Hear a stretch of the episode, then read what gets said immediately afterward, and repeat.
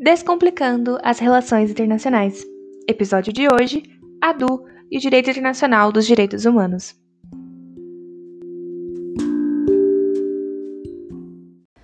Olá, bem-vindos ao nosso primeiro podcast. Eu sou Isabela Tanganelli, aluna do Bacharelado em Relações Internacionais da UFBC e vou contar junto com a aluna Gabriela Jakomowski os fundamentos que encontramos no filme Adu, disponível para acesso na plataforma Netflix desde 2020.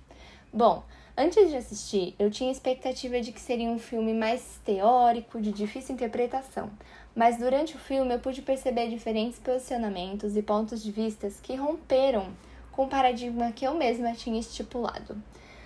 O filme trata da história de um menino de 6 anos, Adu, que é perseguido e obrigado a se separar de sua mãe, que foi assassinada por caçadores de marfim que buscavam o menino e sua irmã mais velha, Alika, porque eles eram testemunhas de seu crime, a matança de um elefante na floresta de Mbuma, em Camarões.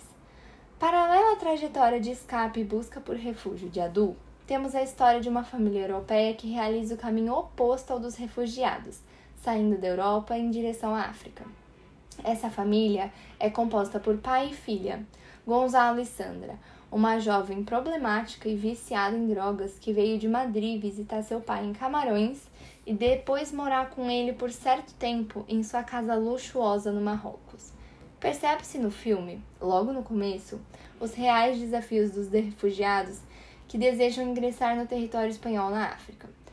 A cidade cujo acesso é mais disputado é Melilla, no noroeste do continente.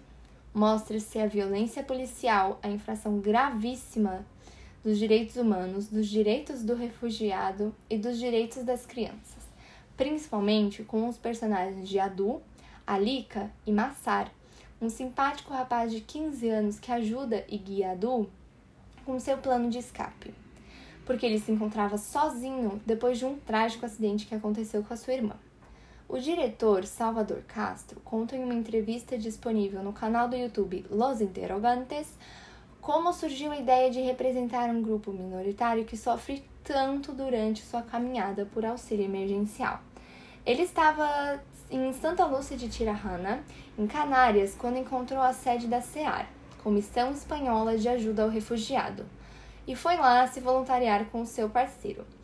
Lá, muitas pessoas chegavam de barco, mas ele conta que, em particular, duas histórias inspiraram a criação do roteiro para o filme. A primeira era de uma criança que veio do Congo com uma senhora que tentou enganar os voluntários para eles pensarem que era mãe dele e de outras meninas. Depois de certo tempo, os voluntários ouviram uma conversa entre eles, na qual a mulher foi agressiva e forçou o menino a chamá-la de mãe. Dessa forma, eles souberam que tinha alguma coisa errada e descobriram que essa mulher tentava traficar o menino para vender os seus órgãos no mercado clandestino, que é bem amplo na Europa. Ela foi detida e a criança foi para um orfanato em Paris. A segunda história é de um jovem constantemente abusado de forma sexual por seu tio e os amigos dele que buscavam abusar e é, ofendê-lo moralmente, né? Ele tentou a ajuda de seu pai para fugir da Somália. Ele conseguiu, de certa forma, esse auxílio e percorreu o deserto do Saara basicamente a pé, sendo escravizado por uma máfia na Líbia, da qual ele fugiu depois de dois meses.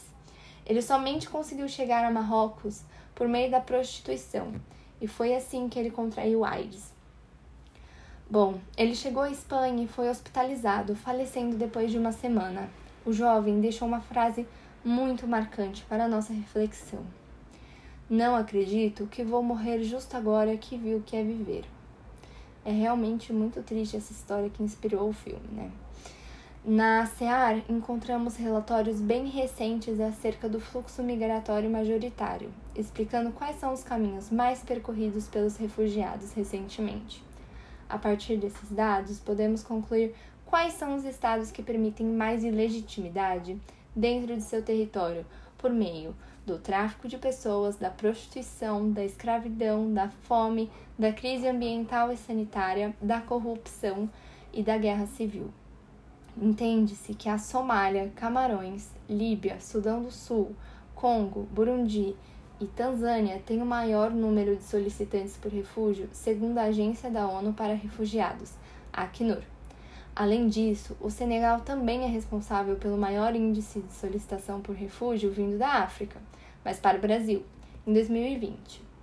A Acnur está atualmente em busca de doações, parcerias e captação de voluntários.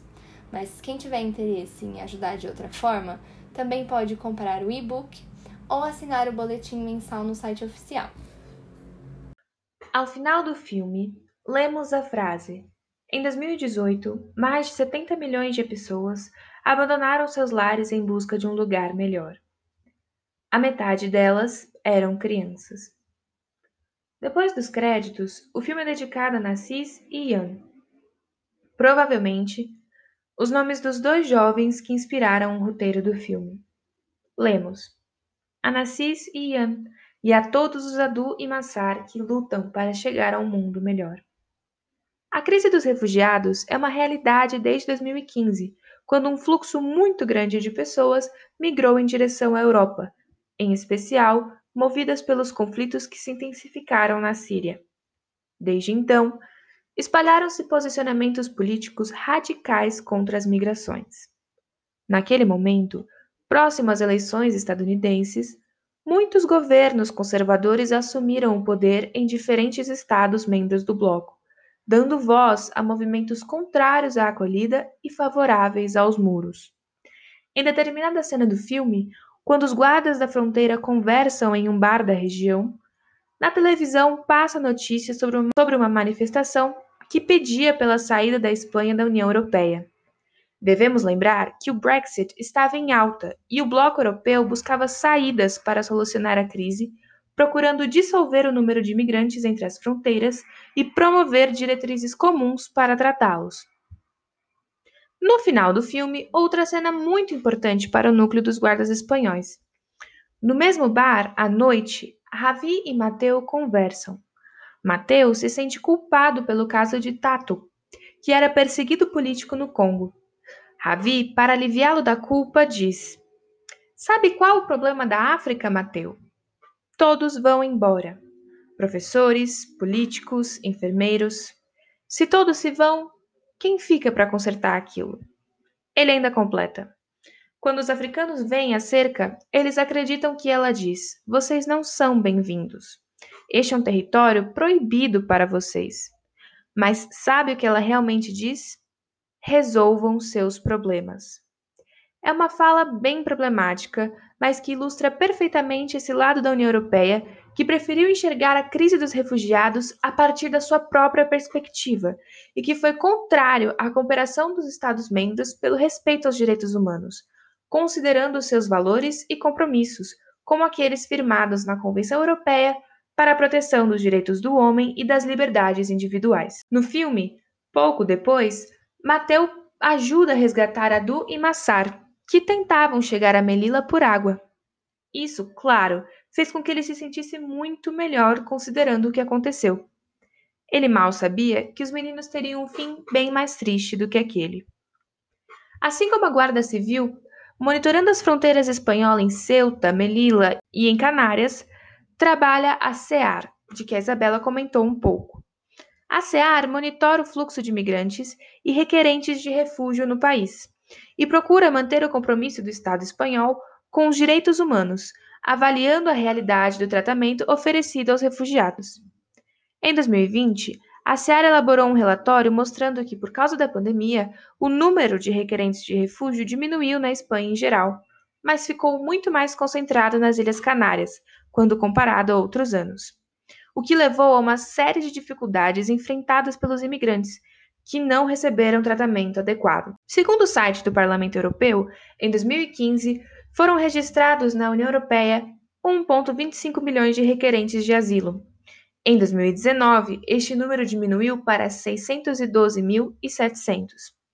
No ano passado, a Comissão da União Europeia aprovou um novo pacto sobre a migração e o asilo, que buscou estabelecer um novo marco europeu a respeito do refúgio. É necessário um marco novo e duradouro para gerenciar a interdependência entre as políticas e as decisões dos Estados-membros, e para oferecer uma resposta adequada às oportunidades e desafios em tempos normais, em situações de pressão e em situações de crise.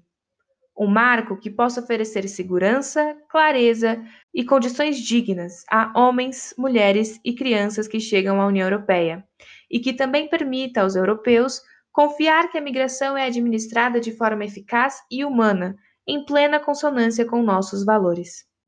Muito obrigada por ouvir nosso podcast. Se você ainda não assistiu a Adu, assista. É um filme muito bonito e que retrata com a devida complexidade a busca por refúgio na Europa. Se quiser saber mais, temos links na nossa descrição. Até a próxima. Tchau, tchau.